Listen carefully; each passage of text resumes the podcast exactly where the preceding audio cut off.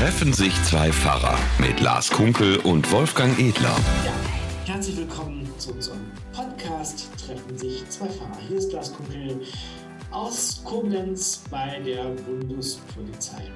Ja, und hier ist Wolfgang Edler in Eidinghausen-Dehme im Norden von Bad Oeynhausen. Herzlich willkommen, schön, dass ihr da seid. Wieder mal.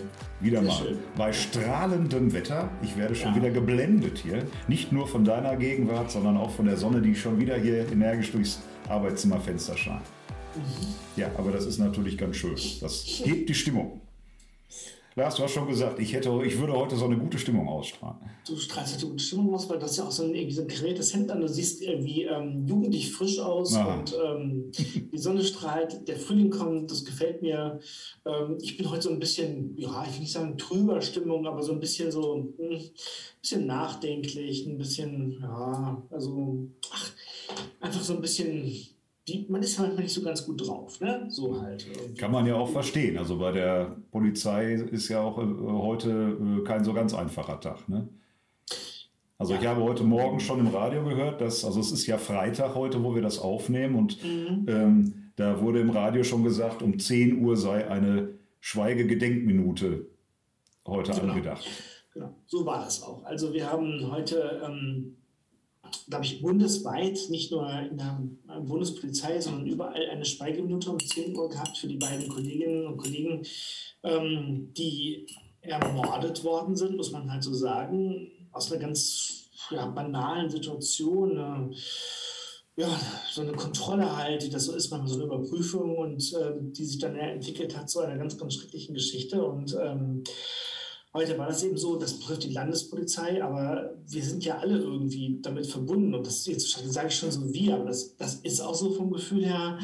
Und ähm, alle tragen eine Uniform, alle wissen, was das heißt, wenn man, ähm, wenn man aus dem Auto aussteigt, auf ein Auto zugeht, wenn man ähm, dann eine, eine Überprüfung macht und äh, nicht damit rechnet, dass so schreckliche Dinge passieren. Und das ist mir wirklich sehr nahe gegangen, durchaus. Und ähm, da war ja auch eine Anwärterin dabei. Ich unterrichte ja selber auch im Aus- und Fortbildungszentrum Mhm. Dietz. Das war nicht persönlich, also lokal betroffen, aber das betrifft junge Menschen. Und ähm, das ist mir nahe gegangen. Und wir sind heute, ja, also wir haben uns heute ähm, getroffen vor unserer vor dem Gebäude unserer ähm, Direktion und äh, es war ein bisschen abgesperrt und so. Und da sind dann wirklich alle Polizistinnen, Polizisten, alle Mitarbeiterinnen und Mitarbeiter aus der Direktion, auch aus dem Präsidium, den Teilen, die bei uns in Koblenz sind, auf die Straße gegangen. Und mein katholischer Kollege und ich haben dann halt ähm, ja nochmal gesagt, es macht einen sprachlos, es macht einen fassungslos, man weiß gar nicht, was man sagen soll. Ähm, und haben dann halt gesagt, okay, was man tun kann, ist ein Gebet sprechen, das haben wir gemacht und haben eine Schweigeminute dann gehalten und dann nochmal gesagt, okay, jetzt gehen wir wieder zurück an die Arbeitsplätze, aber ähm, vergessen nicht, was passiert ist, passiert ist. Und äh, mein letzter Satz war, wir lassen uns nicht vom Bösen überwinden. Denn was da einfach begegnet, ist das Böse. Das Böse ist es einfach, wenn Menschen aus völlig banalen Gründen einfach zwei junge Polizistinnen und Polizisten erschießen. Und das ist einfach ein Mord, finde ich. Ja, Das absolut. Also ich meine, wie, wie äh, das, das, das wird doch wirklich auch mit, mit vielen bei euch bei der Polizei unglaublich was machen. Ja, wenn, wenn, wenn es jetzt wirklich so ist, dass man äh, eine Kontrolle macht und dann wird man aus einem Auto heraus äh, er, erschossen irgendwie. Ich, ich nehme mal an, dass die Leute da drin irgendwie äh, in einer akuten Stresssituation waren. Also man hat ja schon so einiges äh, in den Medien da so äh, erfahren von denen, dass der, der eine irgendwie schon mehrfach der, den Yachtschein entzogen bekommen hatte und so und jetzt dann irgendwie aber offensichtlich äh, ähm, gewildert hatte, irgendwie Fleisch im, im Kofferraum hatte oder wie auch immer und dann, aber äh, wie, wie kann das sein, dass man dann derart aushakt und dann mal eben, äh, das ähm, kommt mir ja jetzt so persönlich so vor, als ob äh, ähm, Polizisten dann für viele Leute im Auto irgendwie nur so ein Ding sind, ne? oder wie, wie siehst Also du das? ich, ich weiß nicht, wenn man, wenn man viermal mit einem Gewehr schießt, wo man jeden einzelnen Schuss nachladen muss, dann hat man ein bisschen, das sind Sekunden, glaube ich. Also ich weiß nicht, wie schnell man so ein Gewehr laden kann, aber man hat ein bisschen Zeit. Man schießt dann, also dann, da muss man schon so richtig ähm, auf diesem Trip sein. Und ähm, also ich weiß nicht, ob man einfach denkt, das ist ein Spiel oder was, oder ist in irgendwelchen Welten oder Drogen genommen oder so, aber es ist eigentlich nicht erklärbar, wie Menschen aus, aus dem Alltag raus in so eine Situation geraten. Und ähm, was mich eben auch ärgert, ist, ja, dann gab es natürlich auf Instagram Kommentare. Titanic hat so einen pseudolustigen Post gemacht mit am Tor oder so. Und dann, äh, dann, dann regen sich Leute darüber auf und sagen, darüber kann man, kann man keine Satire machen. Dann sagen Leute so Mimimi und heul doch und so. So eine Härte. Dann lese ich heute im Netz irgendwelche Kommentare von Leuten, die sagen, äh, lasst uns Polizisten auf Feldwege locken und äh, schießen. Dann denke ich so, in was für einer Welt leben wir? Dann ja. denke ich so, ähm, boah, das regt mich so auf, wirklich. Ähm, das ist vielleicht manchmal von den Medien ein bisschen hochgekocht, kann auch sein, aber ich glaube, so ein bisschen was ist dran. Und das, das ärgert einfach viele Leute, die sagen, Mensch, wir, wir retten euch als Gesellschaft jeden Tag den Arsch, ja, aber ähm, wo bleibt da so ein bisschen das Mitgefühl? Aber zum Glück haben das auch viele, also das muss man auch sagen. Viele Menschen haben Mitgefühl und ja, und äh, fühlen mit, obwohl sie die beiden jungen Leute gar nicht kennen und das tut wieder gut. Ne? Also das wichtig ist für mich, ne, das berührt uns alle. Also wenn sowas passiert, das berührt uns alle und das muss uns auch alle berühren und äh, traurig machen und erschrecken. Und ähm, traurig, dass es unserer Gesellschaft vielleicht doch auch andere Strömungen gibt, die das Ganze anders wahrnehmen. Also finde ich total verwogen irgendwie. Ja, ja für mich als ähm, Christ oder als Pfarrer ist es ja so ein äh, ganz wichtiges Ding, dass man immer wieder übt, jeden Menschen mit Gottes Augen zu sehen. Ne? Ähm, also das kennst du ja von früher auch noch, dass dann also zwischendurch auch Leute bei einem an der Tür klingeln und dann wieder irgendwas Banales wollen oder vor allem Geld. Ähm, und äh, auch äh, ja gerade jetzt auch äh, in den letzten zwei Jahren in Corona-Zeiten einen dann auch anmachen, weil man dann doch eben auch die Corona-Regeln kontrollieren und einhalten muss und äh, darauf hinweisen muss, dann immer wieder äh, wird man relativ aggressiv auch angemacht und äh, dann immer wieder zu, sich zu sagen, mein Gegenüber ist genauso, nicht nur genauso Mensch wie ich, sondern ist auch genauso von Gott geliebt wie ich.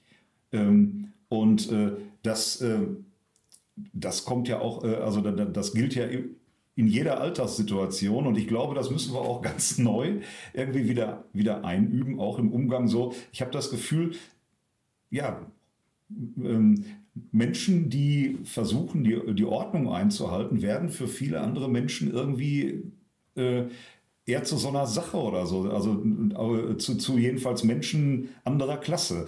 Ähm, ich äh, erlebt das manchmal wie auch Presbyter, die jetzt im, im Gottesdienst vorne einfach äh, beim Eingang dann kontrollieren müssen, äh, ob, ob äh, 2G äh, eingehalten wird oder so, dann also so aggressiv von Leuten angemacht werden, äh, die ihre Nachweise nicht dabei haben oder die sie überhaupt nicht haben, wo man doch jetzt wirklich seit zwei Jahren allmählich weiß, ähm, was Sache ist und dass man die eigentlich äh, immer dabei haben sollte, wenn man irgendwo hingeht. Und ähm, denke ich mal, was, äh, es gibt dann auch Presbyter, das sind Ehrenamtliche, die sagen, warum, also das, das habe ich nicht nötig, mich da von irgendwie solchen Leuten da so blöd anmachen zu lassen. Ähm, ich glaube, das ist insgesamt so eine Entwicklung, die da ist. Also äh, grundsätzlich wird Kontrolle als, weiß ich nicht, Einschränkung meiner persönlichen Freiheit empfunden und äh, es ist überhaupt kein Empfinden dafür da, dass das ja für die gesamte Allgemeinheit nötig ist und dass die Menschen, die das machen, auch genau so Menschen sind. Ne? Das scheint irgendwie, wie du sagst, eher so ein Spiel oder so ein, irgendwie so ein virtuelles Ding zu werden. Genau. Dass man so in solche Schwarz-Weiß-Dinge sich da irgendwie äh, verliert oder so. Und ähm, das ist genau wie du sagst. Also ich, natürlich, ähm, es ist, ich sag mal, wenn man, man kann darüber nachdenken, ne? was macht ein Staat? Man kann auch frustriert sein, das verstehe ich schon, dass man über bestimmte Dinge sich ärgert, dass man sich zurückgesetzt fühlt, dass man sich persönlich eingegrenzt fühlt. Ähm, aber am Ende ist es doch so, die Frage ist ja, was ist ein Staat? Ein Staat ist doch eigentlich ein Zusammenschluss von Menschen, die sich irgendwie zusammengefunden haben und eine gemeinsame Ordnung finden, um einfach gemeinsam miteinander zu leben. Und dazu gehört es eben auch, dass man nicht immer nur sagen kann, ich lebe mich aus, ich mache, was ich will, sondern ich brauche dazu Regeln und die müssen durchgesetzt werden. Und diese Regeln werden auch nicht von den Bäumen irgendwie geschüttelt, sondern das ist unser Grundgesetz, das ist Freiheit, das ist Demokratie, das ist Mitbestimmung und so. Und ähm, das sind Werte, von denen wir sagen würden, die sind doch natürlich ganz wichtig, dass das, da treten wir für ein, aber die können eben auch bedroht werden. Und darum muss es eben nur mal Leute geben, die dafür ach, darauf achten, ja, dass diese Werte, die für, für, uns als Gesellschaft wichtig sind, als Staat wichtig sind, einfach umgesetzt werden. Und dass das manchmal bedrohlich wirken kann. Natürlich, klar, durch, durch Uniform, durch, durch eine Waffe oder so ist auch klar. Aber ähm, ich finde, ein bisschen mehr Respekt oder so würde ich schon erwarten, ein bisschen mehr Einsicht und auch ein bisschen mehr Vertrauen einfach in, in den Staat und auch ein bisschen mehr Vertrauen auch in, in die Menschen, die, ähm, die, die für Gesetze eintreten, wäre schon wünschenswert. Und diese Häme, dieser Spott, dieses, weißt du, wenn du so Kommentare drunter stehen, Leute schreiben so, dann heul mhm. doch. Mhm. Ey, da weiß ich gar nicht, was willst du da noch machen? Da wirst du so, da wirst du so ohnmächtig und noch wütender. Und auch man so aufpassen, finde ich, mhm. dass man nicht so eine Wagenburg-Mentalität aufbaut und in die andere Richtung ausschlägt und sagt, okay, ja. ne, wir sind nur noch die Guten und alle anderen sind nur noch die, die eins auf die Fresse kriegen sollten, jedenfalls. Sondern so das, das Augenmaß zu bewahren, puh, das ist nicht einfach. Mhm. Ja, schwierige Sache. Also ja sehr schwierig. Mhm. Und dabei ist es ja trotzdem auch so, das äh, äh, habe ich ja jetzt erst vor kurzem erlebt, äh, dass einfach Uniformträger auch verunsichern, automatisch. Ich meine, wir kennen das alle, ne? wenn, äh, wenn wir mit dem Auto unterwegs sind, wenn ein Polizeiwagen auftaucht, automatisch guckt man erstmal, könnte ich was falsch gemacht haben? Ist der Gurt ordentlich angelegt? Bin ich zu schnell? Was ist los? Ne?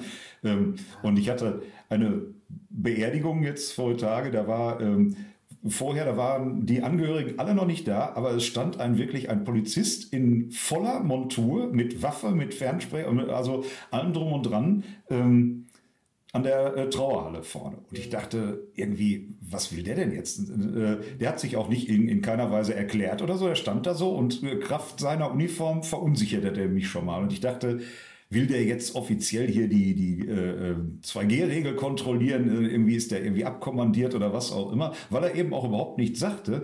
Und ähm, ja, dann war der auch bei der Beerdigung mit drin und also hinterher sprach der mich noch selber an und es kam also raus, es war ein Verwandter, der äh, bei der Polizei arbeitet, der einfach für die Beerdigung nicht direkt freigekriegt hat. Der war da praktisch schon im Dienst und hat deshalb seine Uniform auch angehabt, war aber wirklich als Besucher der Beerdigung da für diese Zeit. Ne? Ähm, und dachte, äh, gut, das wäre vielleicht für mich einfach hilfreich gewesen, wenn ich das vorher gewusst hätte.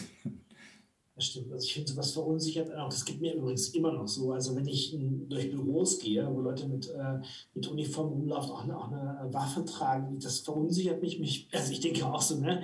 Zum Beispiel, wenn die Polizei hinter einem ist, das Blaulicht und so, das, das, ähm, das verunsichert irgendwie auch. Man denkt, hat man was verbrochen und so.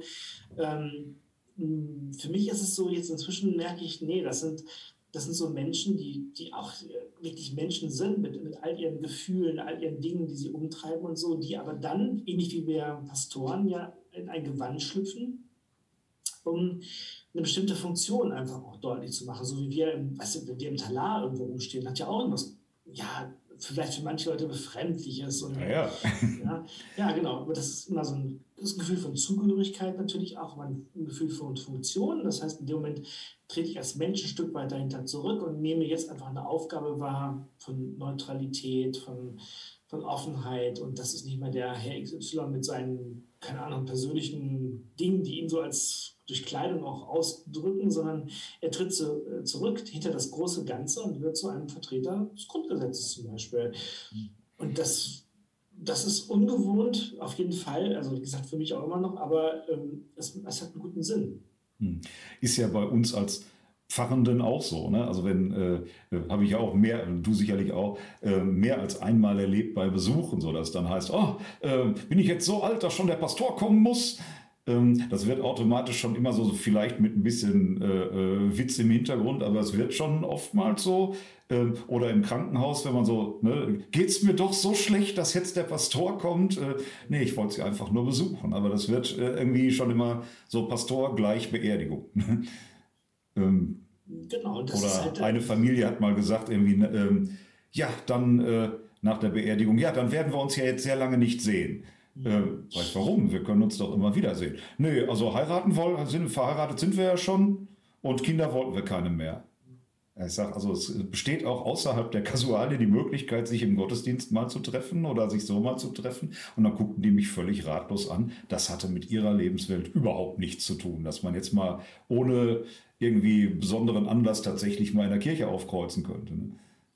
Oder dass man sich so mal trifft. Also Pfarrer kann man ja auch durchaus auch mal so äh, treffen, auf der Straße oder im Baumarkt. Genau. Oder Trotzdem ist es so, es gibt immer so ein bisschen, ähm, es gibt die Funktion, ne, die man mhm. auch durch so eine Kleidung, ob es ein Talar oder Uniform ist, ausdrückt und es gibt die Person. Ne? Und ähm, in manchen Momenten unterscheidet man das, glaube ich. Dann ist es halt ein Funktionsträger, vielleicht auch ein Pastor, der einen Gottesdienst feiert oder der vielleicht eine Todesnachricht überbringt oder wie auch immer. Oder ein Polizist, der halt äh, im Dienst dann irgendwelche, ja, so auch steht für Recht und Ordnung, aber es gibt immer eine Verbindung auch zwischen Person und Funktion und das darf man nicht vergessen. Und ich glaube, das merkt man auch nochmal so Uniform schützt einen manchmal auch vor, vor, vor Dingen, ne? wenn man halt so objektiv rüberkommt und so. Aber zum Beispiel heute merkte man schon, also ob man eine Uniform hatte oder nicht, ähm, dahinter steckt ein Mensch, ne? der auch berührt ist von Dingen. Und das darf man, wie gesagt, nie vergessen, dass, ähm, dass es Menschen sind. Und darum kann ich es auch nicht verstehen, wenn Leute ähm,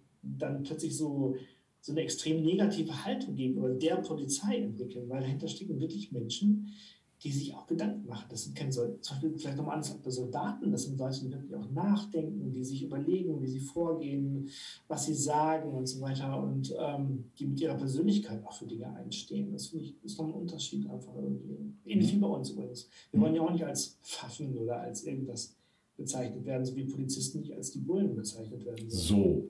So. genau. Ja. ja, und da steht einem manchmal ganz schön der Wind des Lebens entgegen. Ne? Mhm. Auch die, so. Ja, da habe ich das nicht geschickt gemacht. Also da, äh, da fällt einem doch sofort der Predigtext ein, der jetzt am kommenden Sonntag dran ist. Eine Trostgeschichte. Weißt du, warum in der Text, also das, du, wirst die Geschichte mal kurz erzählen. Ne? Ja. Alle wissen, worum es geht. Ne? Genau, sag ja. du mal, wo die steht. Wo die steht? Mhm. Matthäus-Evangelium. Ah, Matthäus 14, genau. Mhm. Genau. Mhm. Mhm. Und da ist es so, dass es so eine Geschichte gibt, bis und her spielt auf dem See, also auf dem Wasser insgesamt, des Abends. Und ähm, Jesus ist so, irgendwie die Jünger machen sich auf den Weg, ne? Genau. Jesus hat sich zurückgezogen, glaube ich, ne, ist auf der anderen Seite vom, ja, genau. vom See. Und die Jünger fahren, ähm, fahren auf den See äh, raus, äh, um zu genau. ihm da, dazu zu stoßen. So, ne? genau. Ne? Mhm. genau. Und jetzt ist das ja wohl am See Genezareth durchaus so, ist der See Genezareth, ne? Mhm, genau, dass ja. so Winde irgendwie sind, so, ja. so Fallwinde oder so. Genau, ne? der ist berühmt berüchtigt dafür, dass da sehr schnell ja. ziemlich massive Fallwinde auftreten können. Und das scheint ja wohl dann auch da in der Situation so gewesen zu sein. Genau, dann sind sie irgendwie im Boot und plötzlich merken sie, uh, da kommt einer irgendwie übers Wasser, irgendwie nachts auf jeden Fall. Und Jetzt, Moment mal. Schreck. Wie? Hm? Da kommt einer. Äh, hä? Ja, irgendwas ist da auf dem Wasser. Ja. Ja, also Sturm, das Boot ist irgendwie, und dann kommt ihnen einer entgegen, also genau. die, die Küstenwache oder. Ja, oder Gespenst, sagen die halt. Das finde ich ganz lustig. Also, wenn bei Bibelkunde mal einer fragt, kommt ein Gespenst in der Bibel vor? Ja, Luther sagt, ja, da sagen die Jünger, oh, er ist ein Gespenst und schreien vor Furcht. Ja, denn also das, das muss man, glaube ich, denen, die die Geschichte nicht kennen, erstmal sagen. Es kommt jemand auf dem Wasser entgegen, aber ja. ohne Boot. Ja, genau. Also, genau. Ne? Also da ist eine Person auf dem Wasser. Was ja eigentlich nicht sein kann. Ne? Nee. Ähm, und das, in die, äh, das dann auch noch in diesem tosenden Sturm, natürlich kriegt man dann Angst in so einer Situation. Ähm, ja, und dann erkennen sie, wer das ist. Genau. Es ist nicht der Nebel des Grauens, es sind nicht die Piraten, es ist kein irgendwie sowas, sondern genau, sie, äh, sie sehen das und äh, Jesus gibt sich zu erkennen. Ne? Der sagt, seid getrost, ne? ich bin's. Also, hä, ich bin's. Hm. Fürchtet euch nicht. Ja, also in einer Situation, wo man überhaupt nicht erwartet hätte, dass er da jetzt plötzlich auftauchen könnte, dass da er irgendwie eine Rolle spielt, steht er im sprichwörtlichen Sinne des, äh, äh des Wortes über den Dingen. Ne? Der kommt ihnen entgegen, also in, in, äh, wo, wo man überhaupt nicht damit rechnen würde, weil das ja nicht geht. Also wo, weil man wirklich sagen würde, tut mir leid, an dieser Stelle sehe ich Gott nicht, sehe ich Jesus nicht und äh, plötzlich kommt er einem da entgegen. Das ist ja schon sehr genau. symbolhaft. Und jetzt könnte man ja völlig verzweifelt sein im Boot und sagen, das ist alles nur schrecklich und äh, das kann alles gar nicht sein und äh, das ist alles ein Trugbild und eine Illusion, aber so ist das nicht, sondern Petrus sagt dann, wenn du das bist, Herr, dann äh, befiehl mir, dass ich da rauskomme und auch auf dem Wasser rumlaufe. Irgendwie, ja? Ja, also äh, das habe ich äh, schon als Kind immer sehr, sehr merkwürdig äh, empfunden, so, dass Jesus einem da entgegenkommt und so, gut, das ist ja schon wunderhaft genug und enorm. Und vielleicht hätte ich jetzt als Jünger gesagt, Herr, hilf uns. Mhm. Oder wenn du das wirklich bist, dann also komm zu uns oder äh, dass man sagt, was machst du denn da? Komm ins Boot, bist du sicher oder wie auch immer. Und Petrus sagt stattdessen, das will ich auch. genau, das will ich auch. Und irgendwie, also ein bisschen kann ich es auch verstehen, weil man kann ja ähm, das so sehen, dass man sagt, okay, also ähm, da ist der Sturm und Jesus kommt, aber man will es genau wissen. Man braucht eine Probe im Grunde. Man muss irgendwas haben, damit man sicher sein kann. Jetzt könnte man sagen, okay, jetzt hätte man von Jesus mehr verlangen können, hätte sagen können, gut, dann mach doch noch irgendwas Dolles. Oder man sagt, nö, dann befähige mich doch mal, dass ich das auch hinkriege. Und wenn ich das auch hinkriege, dann bist du wirklich irgendwie der Heiland oder der Retter oder was auch immer. Hm. Ja, und also so wie die Geschichte dann weiter beschrieben wird, steigt Petrus tatsächlich aus dem Boot und läuft auf dem Wasser. Ja, das klappt. Hört sich erst ganz gut an. Ja, ja. Aber dann sieht er dann doch die Wellen und die Winde und äh, kriegt Angst und in dem Moment beginnt er zu sinken. Ne? Deshalb heißt die Geschichte ja auch ähm, nicht unbedingt nur die Sturmstillung oder der, das Seewunder, sondern äh, die, die Geschichte heißt der sinkende Petrus. Wir haben früher äh, im Kindergottesdienstteam immer spaßeshalber der stinkende Petrus gesagt. ja, aber, oder und, ähm, ich finde, das sind so Erfahrungen, das, das kenne ich auch. Also, dass man das Gefühl hat, okay, ähm, also ich habe jetzt eine Verbindung zu Gott, ich fühle mich jetzt irgendwie getragen und dann versuche ich es auch mal und gebe mir Kraft und so. Und wenn es so ist, dann lass mich auch gehen und dann macht man das und hat auch so ein bisschen Vertrauen und äh, denke ich auch manchmal so, oh, mein Leben, jetzt läuft es ganz gut. Ähm, ich fühle mich auch getragen von Gott dann ähm, denke ich, so könnte ich übers Wasser gehen, so sprichwörtlich. Und dann merke ich so, oh, Mist, dann fällt mir alles ein, was nicht läuft. Ja, also kenne ich beim Leben auch, ähm, dass ich so auf gute Dinge blicken kann, auch jetzt aktuell, wo ich sage, da laufen Sachen richtig gut, da komme ich ganz gut an und so. Und dann merke so, oh, ist aber auch eine, eine, große Hausnummer, ja, was du so machst und so. Und plötzlich merke so diese, diese Wellen, also werden immer größer. Und dann ist die Frage so ein bisschen, worauf gucke ich? Gucke ich auf Gott? der mir hilft, der mir geholfen hat, der mich trägt? Ne? Oder gucke ich auf das, was mich aktuell bedroht? Und Petrus guckt auf das, was ihn bedroht, mehr als auf das, was ihn rettet. Und ich glaube, das ist der Grund auch, warum er anfängt äh, zu sinken. Also es hängt schon so ein bisschen von der Perspektive ab, hm. die man so hat. Absolut. Und also Jesus lässt ihn aber nicht untergehen. Ja, genau. Also Jesus kann auch sagen so, okay, das ist jetzt dein Pech. Ja, Petrus, das war nicht gut. Genau, vertraust du mir? Okay, dann ist alles gut. Nein, du guckst auf die Gefahren. Da könnte man ja so, die Moral von der Geschichte wäre, bis zu der Stelle, verlass dich auf das Richtige, vertraue auf das Gute, dann geht es dir gut. Und wenn nicht, dann eben nicht. Das könnte so eine, so eine billige Moral sein, aber nein. Die, die Pointe an der Geschichte ist, dass obwohl Petrus ja in Anführungsstrichen den Fehler macht, sich doch von den Gefahren leiten zu lassen, trotzdem von Jesus gerettet wird. Und das ist schon echt also irgendwie, also ein Riesentrost, finde ich. Das ist gar nicht, es kommt auf die Perspektive an, einerseits, die wir einnehmen, gucken wir auf das Gute oder auf das Böse. Aber am Ende, dass wenn wir uns von dem Bösen fast bedrohen lassen oder von den Gefahren, trotzdem Gott immer noch seine Hand ausstreckt und immer noch sagt, ich hole dich da raus, ich rette dich. Hm. Dieses die Hand reichen und so. Ähm, ich habe das Gefühl, viele Menschen heute äh, sehen Gott eher so, dass sie sagen, bei den Jüngern, äh, wenn Jesus da wirklich so viel drauf hat, warum hat er es überhaupt zugelassen, dass ein Sturm entsteht? Ne? Ähm, das ist ja nicht unsere Lebenssituation, dass wir also äh, als Christinnen und Christen immer automatisch vor den Stürmen bewahrt werden, so, sondern das, das Leben findet ja statt, also auch äh, mit, mit all seinen Stürmen, mit all seinen schweren Tagen und äh, mit all dem, was einem so entgegensteht. Und das wird einem ja gerade so ähm, in so Wochen wie dieser dann, wenn sowas passiert, mal ganz, ganz besonders wieder. Man fragt sich, warum passiert sowas? Ne? Also es passiert leider doch sehr viel Schweres im Leben. Und ähm, das aber zu erleben, dass wenn die Wellen einem entgegenschlagen oder so, dass da einer ist, der die Hand reicht und der sagt, du kannst du kannst dich darüber auch erheben. Du, und, und, vielleicht nicht perfekt und das, man singt vielleicht auch mal ein, aber äh, äh, ich bin da und ja, wir, wir, wir schaffen das. Also ich finde, das ist der springende Punkt, weil ähm, manchmal finde ich, wenn solche Dinge, die jetzt passiert sind, ähm, ob die Tat selber ist, manchmal auch die Reaktion, ne, dass man in so eine komplett negative Haltung verfällt, dass man sagt, ähm, ja, es gibt viel Bedrohung, es gibt viel Schlechtes, es gibt viel Gegenwind, es gibt viel Sturm. Ne? Ich versuche entweder dagegen anzukämpfen und dagegen zu gehen oder ich lasse mich davon überwinden und sage, gut, dann habe ich eben verloren oder so. Das sind ja so Haltungen, die, also ob es diese Depression ist oder auch die Wut oder so, aber dass man sich davon nicht komplett bestimmen lässt, sondern ähm, am Ende sagt nein. Also da, da, da ist die ausgestreckte Hand und auch wenn es manchmal schwer ist, ich glaube trotzdem an das Gute und ich lasse mich nicht. Ich will nicht untergehen. Das, ich lasse mich nicht überwinden von den Wellen.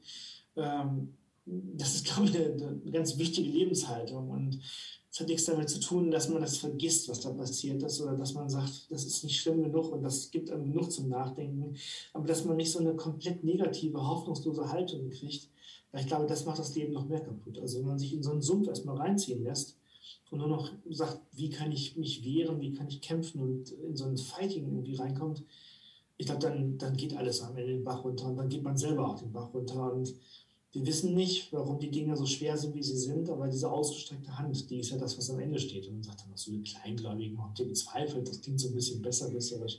Aber ich würde das eher so versöhnlich nehmen, nach dem Motto, mach dir nicht so einen Kopf drum. Mhm. Das kann auch mal, kann auch wieder Gutes passieren. Ja. ja, auch das kann man im Leben erleben. Und ja, das wäre vielleicht wünschenswert, dass wir es in Zukunft wieder öfter erleben. Das stimmt, das recht. Übrigens, das Bild, ich wollte mal sagen, äh, von dem sinkenden Petrus, das, ich habe äh, gerade daran gedacht, nochmal in meiner alten Kirche, der Weserkirchen an, also Witten an, da hing dieses Bild gemalt an die Wand. Und das hat mich echt, ich war damals nicht so sehr gläubig, aber es hat mich immer fasziniert. So dieses Gefühl von, man ist so um Toast von tausend Sachen, aber man wird so rausgehoben und so. Und ich denke, das ist ein gutes Hoffnungsbild, das wir vielleicht mal mitnehmen können in die kommende Woche.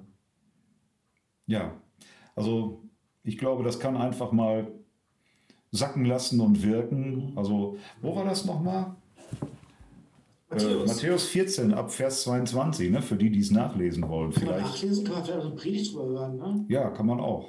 Bei in den Gottesdiensten. In Eilinghaus? Das, das nehme ich an. Also ich bin gar nicht dran. Du bist raus, ne? Ich bin raus. Ich bin erst nächste Woche dran wieder. Okay, du hast ja deine, deine, deine Assistentin. ja, also Kolleginnen, Kollegen, Assistenten so, und was so ich nicht alle habe. Also ich bin ja, ja, ja, das ist, äh, das ist sehr schön.